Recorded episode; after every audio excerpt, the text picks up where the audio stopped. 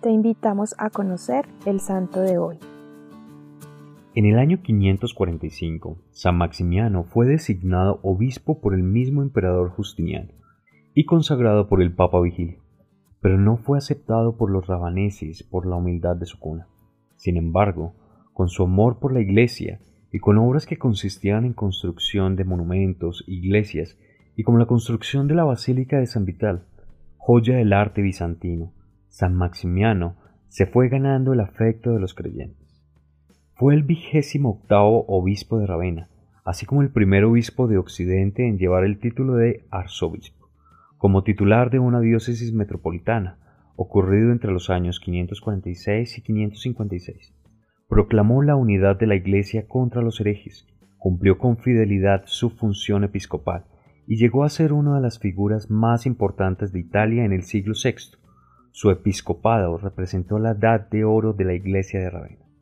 Fue elevada la cantidad de libros de los que fue autor, crónicas, descripciones de Ravenna, catálogos de los obispos de la ciudad y doce volúmenes de sus sermones. También preparó una cuidada edición de la Biblia acompañada de notas marginales y escribió un misal sobre el que supuestamente se basó al poco tiempo el contrato social de la ciudad.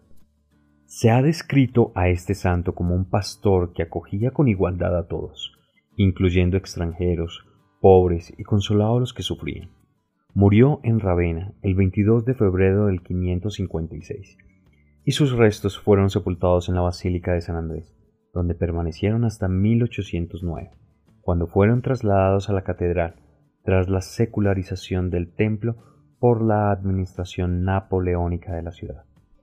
Que sea cual sea el cargo que tengamos a nivel profesional y en la sociedad, siempre busquemos que al final de toda acción y decisión nuestra vivifiquemos la caridad y el amor hacia los más vulnerables.